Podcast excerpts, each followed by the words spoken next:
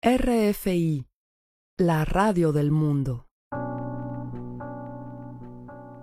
Bienvenidos a una página a la vez. Con ustedes Ángela Suazo como cada martes a las 6 de la tarde con una retransmisión los miércoles a las 8 y 30 de la mañana a través de esta RFI Santo Domingo. Este es un espacio para hablar de libros. En el programa de hoy conversaremos sobre Spoken Word con Frank Baez. Spoken word, traducido literalmente, significa palabra hablada y es, un tipo de, performance poético que utiliza además elementos musicales y teatrales, un, híbrido entre un rap más activista, subversivo y la poesía libre de toda la vida y esa forma de transmitir emociones no solamente a través de la composición de sus letras, sino también a través de lo que aporta cada una de sus voces. Nació como tantos otros movimientos culturales en, los 60 en Estados Unidos, pero provenía de muchas otras tendencias de los movimientos negroides como el llamado renacimiento de Harlem en la década del 20, la generación beat de los pops, William Burroughs en Allen Ginsberg a la cabeza, se apropió de ello, pero fue precisamente G. Scott Heron quien lo acercó definitivamente a la cultura popular con aquel himno inmortal titulado The Revolution Will Not Be Televised. El resto es historia. Patti Smith, Bob Dylan, Sergei Gainsbourg, Leonard Cohen y otros importantes artistas han incorporado ciertos elementos de esta poesía cantada o canción recitada en alguno de sus discos. Así iniciamos una página a la vez.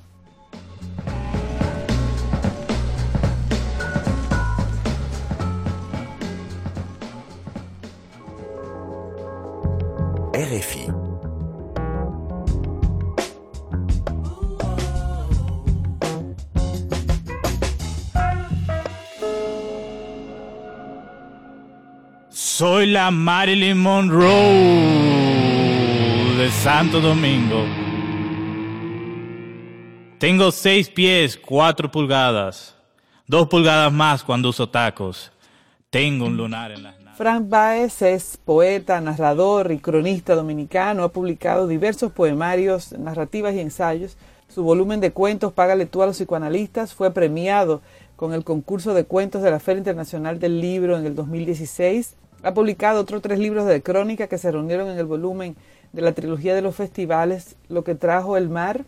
Es su último libro de no ficción y ha sido editado en Puerto Rico y en Colombia. Es uno de los fundadores de El Hombrecito, la primera banda de spoken word dominicana que a la fecha ya ha lanzado tres discos y un concierto en vivo. Algunas de sus obras ha sido traducida al inglés, al árabe y al alemán, y recientemente se tradujo su poemario Anoche soñé que era un DJ al neerlandés y el periódico NRC lo colocó entre los libros del año. En 2015 fue seleccionado por más de 200 académicos para conformar la antología El Canon Abierto, publicada por Visor, que reúne poetas nacidos después del 1971 más relevantes de nuestra lengua. En el 2018 fue parte de la lista de los Bogotá 39, que aglutina a los escritores más prometedores de menos de 39 años. Así que conversemos con Frank Baez. Soy la Marilyn Monroe de Santo Domingo. Viajo a Nueva York con un pasaporte falsificado. Marilyn Monroe caminando de nuevo por la Quinta Avenida. Marilyn Monroe. Demos la bienvenida en una página a la vez al escritor dominicano Fran Baez. ¿Cómo estás, Fran? Muy bien, y muchas gracias por la invitación a tu programa. A ver, ¿qué es escribir para ti? Wow, qué difícil la pregunta y de entrada. Eh, bueno, yo supongo que mi forma de estar en el mundo, mi forma de, vivir, realmente hay cosas que, ya yo me he acostumbrado a vivirla pensando en que voy a escribir sobre ella. Y de hecho, yo creo que la escritura eh, es una forma de comprender algo que se vivió en el momento y de hecho algo que se está viviendo en ese instante en que uno está omitiendo el acto, el acto de escritura, ¿no? Sí, así que sería una forma de, de vivir y habitar el, mundo, ¿no? ¿Y una página en blanco? Una página en blanco, wow.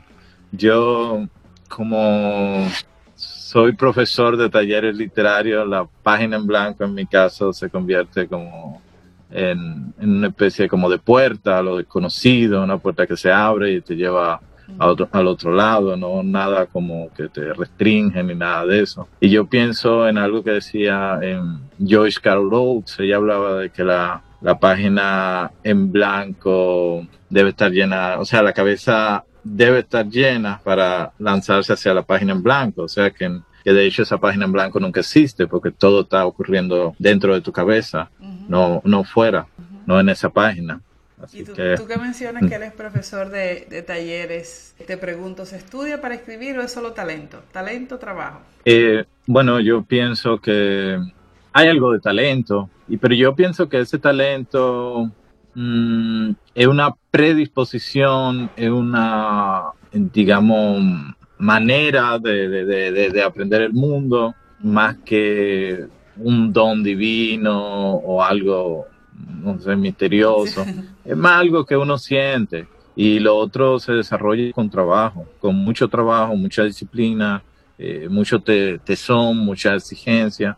Y, Pero sí hay algo como distinto a, yo diría como que quizá la gente normal, eh, aunque yo también pienso que todo el mundo lo puede desarrollar, porque al final eh, eh, es una cuestión mm, básicamente de trabajo. Pero lo que te lleva a obsesionarte con este trabajo, lo que yo pienso que ahí es que ahí es que radica lo raro, lo que puede llamarse talento, ¿verdad?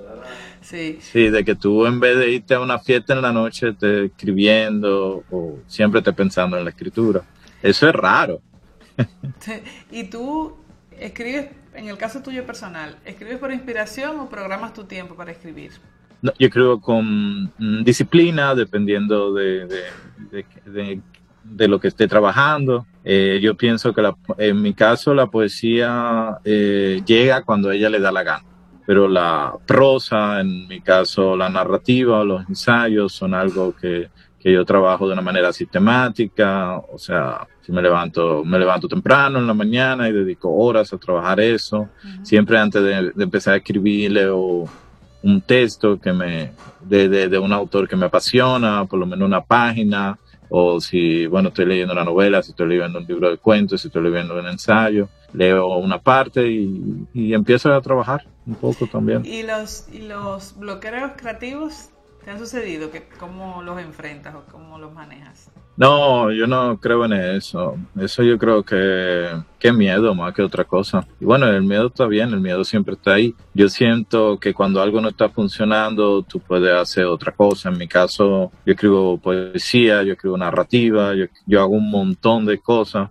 Y entonces lo que hago es que cuando algo no está funcionando de un lado, me enfoco en el otro. Y también cuando yo, yo pienso que no es quizá eh, eh, bloqueo o miedo, quizá es sencillamente que esos procesos de la escritura que se van dando en el interior todavía no, no se han completado y, y quizá no es el momento de, de, sentarse a escribir o desarrollar tal cosa. Eh, así que yo creo que también es como entenderse uno mismo, comprenderse más que otra cosa. Entender también que la literatura, el, bueno, el arte en general y, y, bueno, y escribir un libro se hace paso por paso. Tú no puedes escribir el libro de una sentada o que tú lo vas a escribir. yo no sé si tú te acuerdas de una película que era con Bradley Cooper, que era como que el tipo encontraba una droga que le ayudaba a escribir un libro y lo hacía como en una semana. Y yo decía, eso debe ser horrible, tú escribes un libro en una semana. O sea, lo, lo, lo, más, lo más fascinante de este asunto es,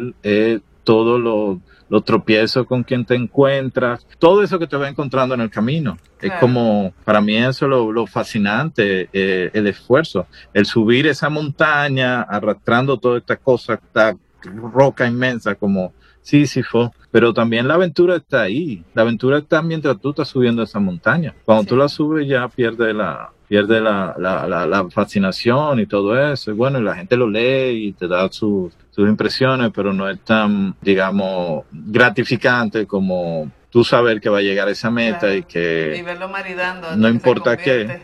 Eso. Que no importa qué, tú vas a llegar allá arriba y vas a cumplir a depositar la roca en su sitio y la roca se va a caer de nuevo y tú vas a volver a repetir lo mismo, pero, pero no importa porque lo hiciste. Sí. ¿Un libro que tú crees que te retó a ser mejor escritor?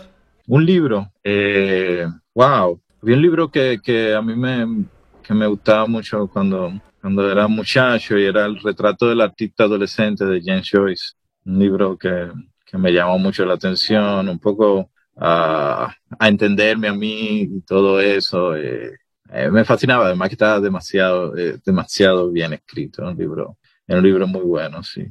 ¿Y una canción, una película que te haya inspirado a ti a escribir? Que me haya inspirado a escribir, wow. No, hay muchísima, muchísima. Eh, no sé, tendría que pensar en el momento. Pero, por ejemplo... dime un personaje con quien te gustaría compartir un rato. Por eso es un personaje de ficción, un escritor, un músico, un artista. Ah, a mí un personaje que me llama mucho la atención es Selig, de la película de Woody Allen. Ese, me parece un personaje eh, fascinante, claro, sí. Y, y, de canción, hay una canción que me, que me, que me gusta mucho de Leonard Cohen, If You Build Your Will. Esa canción es bellísima. All your praises they shall ring. If it be your will to let me sing. If it be your will, if there is a choice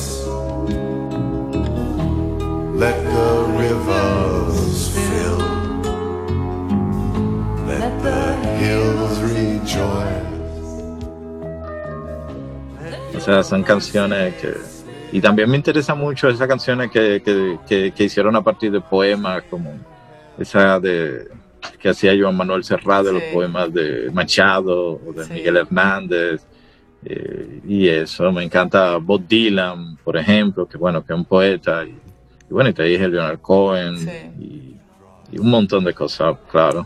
¿Y qué le diríamos a, un escritor que, o a una persona que quiere escribir por primera vez? Bueno, que yo diría que lo haga si realmente, o sea, si se quiere meter en este berenjenal, que lo, que lo haga, que lo, pero que lo disfrute. Eh, si no lo disfruta, lo va a dejar la semana. Esto es una cuestión de que tú tienes que encontrar la manera en que le va a encontrar, porque es un trabajo muy arduo, es un trabajo muy tedioso, es un trabajo de que, por ejemplo, tú tienes escritas 40, si vas a escribir una novela, tienes escritas 40, 90 páginas, 120 páginas, y quizás en esa 121 página te das cuenta que, que no funcionó y que tienes que volver a empezar al principio. Y tú saber que todo ese trabajo que tú hiciste no vale como, como fin, ¿verdad? O sea, que ese no es el el producto final, pero sí fue algo que te llevó a darte cuenta a dónde te vas a, dirigir. Entonces eso, eso resulta muy eh, complicado, porque nuestras sociedades no funcionan así. A ti te pagan por lo que tú produces día a día, te pagan por hora. La escritura no te va a pagar por hora. Puede que tú le dediques un montón de tiempo a, a un cuento, puede que tú le dediques semanas, meses y, y sean tres páginas. Y no te digo ni de la poesía, ni de un soneto, ni de un poema. O sea, que mucho más. Entonces, eh, yo diría que en términos ah, de economía rompe totalmente con todas las reglas. Eh, la, literatura totalmente. ¿Qué es leer para ti? Bueno, es parte de la vida. Yo no creo que ya es como, además de ya como está el mundo, o sea, si tú no, la mayoría de las cosas que, que se hacen en Internet, por ejemplo, son, son leyendo. Uno continuamente está leyendo mensajes de WhatsApp. Entonces, ya es algo como tan común. A mí, como que hay un momento en que si tengo mucho que no estoy leyendo un libro o algo así, como que me siento mal, tú sabes. Ya es algo como que el cuerpo te lo pide. Sí. Y algo como que está ahí, y algo. Y yo pienso que, que la lectura esa, esa disciplina de leer constantemente como el ejercicio. Es que desde que tú dejas de hacerlo, eh, se nota y el cuerpo te lo pide, te enfermas y todo eso. Yo creo que la lectura también sirve para, para darte un cierto orden, cierta estabilidad eh, física y mental también. Y te digo lo físico por eso, porque uno lo, uno lo siente, wow, me falta, me falta leer, me falta como que... Y yo no sé si te pasa a ti, pero cuando uno va a las librerías, es como realmente el cuerpo reacciona de una manera distinta. Empiezas, tú empiezas a ver los libros y dices, me quiero llevar este, me quiero llevar este otro, me quiero llevar este. hay algo así que no es muy mental, sino ya te digo, algo muy físico. Entonces, eh, no sé, como la vida del lector, es cuando ya ser lector es, parte de tu vida. Ya yo no, yo no diría ni que es lo ni qué es lo más importante, porque tú decís que lo más importante es como, eh, es una norma, es como comer. tú no dices lo más importante es comer, es como algo que tú tienes que hacer, ya, ya es como, es un hecho. ¿Y tú qué lees? Y la lectura. Ahora mismo acabé de leer unos, eh, unos cuentos de un escritor norteamericano que se llama Tobias Wolf y el libro de cuentos se llama Aquí empieza nuestra historia. Bueno, lo tradujo Alfaguara, el libro ganó el Pulitzer eh, la década pasada y, y, los cuentos son espectaculares, una, es una cosa maravillosa. Yo lo recomiendo mucho, tiene alrededor de creo que 40 cuentos, algo así, pero cada uno, cada uno de esos cuentos son eh, un taller de escritura, son un taller de vida, porque los cuentos son bien filosóficos, son cuentos que te hablan de la vida, de las elecciones, elecciones que tomamos en la vida, del, del hecho moral, de qué hacer o no hacer en determinada situación. Eso, los hechos morales son los que activan las historias y, y me parece que lo hace de una manera eh, magistral y con un lenguaje poético y cuando digo poético a veces se piensa que es muy pajaritos en el aire y todo eso, no, nada que ver, es muy vida y de verdad es una cosa maravillosa, de verdad. Hay un cuento que se llama Bala en, Bala en el cerebro, que es un tipo que, bueno, acaban matando y el tipo en lo que la bala va recorriendo el cerebro, a partir de todos de, esos procesos hipnáticos, el tipo empieza a recordar eh, por qué se interesó por primera vez en la literatura. Es una cosa bellísima. El cuento suena como muy aéreo, pero al final él lo hace de una manera tan realista y tan detallada y tan, tan bella que, que de verdad vale la pena, vale la pena leerlo. Bueno, agregado desde ya a la, a la, lista de los pendientes por leer. ¿Y prefieres leer digital o físico? Ah, no físico físico, me acostumbré a leer físico y me da, yo me, eh, como que leer digital es como algo de la universidad o, algo de trabajo. Pero también si lo, lo, digital hubiera salido cuando yo estaba joven y no tenía dinero para comprarme un libro, yo estoy seguro que, que hubiera leído muchísimo digital. Pero yo también eh, sacaba tengo como la tendencia, en un momento saqué muchos libros de biblioteca, siempre me gusta el libro como fetiche, como organismo vivo, es como algo que me gusta porque tú lo tienes al lado de tu cama y te recuerda que tienes que leértelo, tú lo puedes subrayar, hay algo físico que es muy, eh, no sé, satisfactorio, porque cuando tú acabas de leer el libro es como que lo, lo terminé de leer, a mí no me pasa cuando acabo de leer algo eh, digitales, como que bueno, acabó la historia, pero el, el, libro es como físico que tú lo ves y tú dices, wow, yo me leí eso. pero todo cuando son grandes, ¿verdad? Sí, ¿Y los autores nuevos o los escritores consagrados? No, por Dios, me gustan. Yo creo que consagrado es más fácil leer, tú sabes. Los lo, nuevos son riesgos y yo sí lo asumo, los riesgos, y me interesan. Me da muchísima curiosidad los nuevos, claro. claro. Eh, pero finalmente uno siempre viene por, por la por las guías, tú sabes, uno oye a tal escritor que menciona a tal autor y tú y te entra el, gusanillo de la curiosidad y tú vas a ese, ese, a ese autor. Entonces, bueno, de pronto tú tienes amigos que escriben libros, entonces la cosa que tú dices, bueno, eh, tú sabes, eh, está bien, interesante, y yo hago, el, yo hago el esfuerzo de leerlo y bueno, yo he trabajado de, editor, o sea que he leído muchos libros que están en proceso y todo eso, y es interesantísimo, pero al final, imagínate, en mi caso yo escribo para el futuro, tú sabes, yo no escribo, yo no pienso tanto de, de, la gente de mi generación como que serían lo, las personas a las que le llegarían estos libros, por un hecho sencillo, de que yo pienso que, que a ti te empiezan a leer realmente cuando tú te mueres, que se puede ver la obra, se puede ver el recorrido de un autor. Entonces, por lo menos yo veo así la literatura. Entonces, de esa manera como a mí me gustaría que me leyeran, ¿verdad? Con esa, a, mí me gusta leer así también, me gusta leer también los autores de eh, completos, ¿no? Los autores que me fascinan me gustan comprar todos los libros, comprar su obra completa e ir leyéndolos. Eso, eso me fascina. Pese a que haya libros que no me gusten y de pronto hayan libros que yo lea 40 veces, 20 veces, ¿no? Entonces... y dime, dime un libro que le recomendarías leer a alguien joven. Con poca experiencia en la lectura. Con poca experiencia en la lectura. Tú sabes que hay un libro interesante de García Márquez, Relato de un náufrago. Es un libro como muy, muy bueno para alguien que quiere empezar a, meterse en el asunto de, la lectura, yo creo que, que alguien de 12, 14 años puede, puede resultarle fascinante. Y hay un libro que yo leí reciente, que yo no había leído, que es Robinson Crusoe también. Es un libro que yo pues, que me fascinó, es súper, es, maravilloso, es cómo este tipo puede escribir sobre este personaje que está prácticamente varado en una isla y que está solo. Y, y, yo creo que resulta que son una... Todos los libros de aventura yo creo que tienen, que tienen ese, ese enganche, sobre todo para los jóvenes, tú sabes. Que queramos invitar a, a volar, a crecer, alguien que... para expandirlo. Así como, ah, wow. Como algo que, que, que nos deslumbre. Que, que deslumbre. Sí, no se me ocurre ahora. Pero bueno, sí, a mí, por ejemplo, a mí me gusta mucho Nietzsche. Sí hablo Zaratustra, es un, es un librazo. Y uh, yo creo que sí, que esas son cosas que te...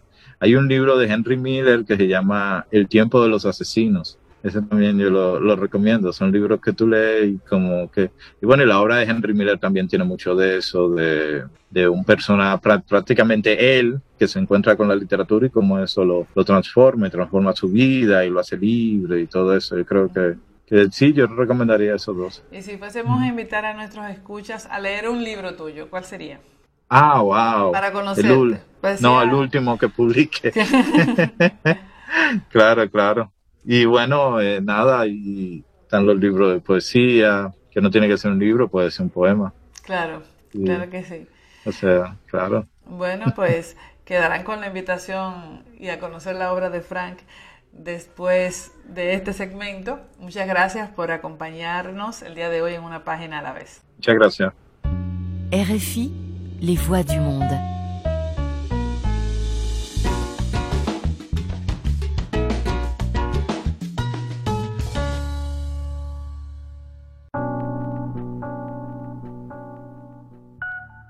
La obra de Frank es muy prolífera, pero los invito a conocer sus poemarios, Jarrón y otros poemas, La Marilyn Monroe de Santo Domingo o Postales, que fue editado en siete países y, galardonado con el Premio Nacional de Poesía Salomé Ureña en 2009. Anoche soñé que era un DJ, como ya lo mencioné, este es el futuro que estabas esperando. Llegó el fin del mundo a mi barrio. Además, por favor de dedicarle el tiempo y atención necesaria a la producción Llegó el Hombrecito junto a Homero Pumarol. Les recomiendo, además de conocer la obra de Homero, a darle seguimiento también a nuestra voz Michelle Ricardo y al talento con el que ésta escribe. Nos despedimos por hoy. Finalizamos esta entrega de una página a la vez. Con ustedes estuvo Ángela Suazo hoy hablando con Frank Baez.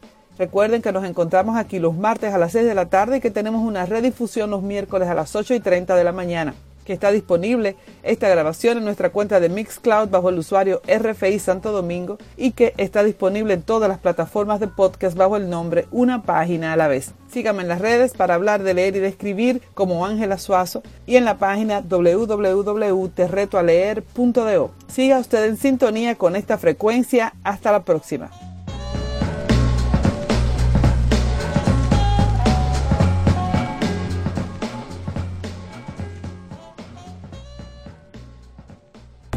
RFI, les voix du monde.